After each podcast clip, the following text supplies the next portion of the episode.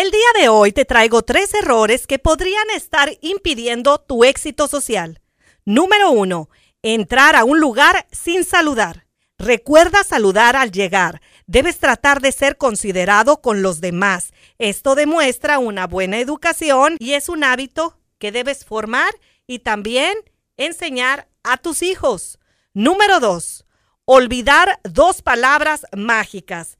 Por favor y gracias. En cualquier puesto, donde quiera que tú te encuentres, en cualquier nivel en tu organización, no debes de olvidar estas dos palabras poderosas. Esto demuestra tu amabilidad y tu respeto hacia los demás. Número 3. Hablar demasiado.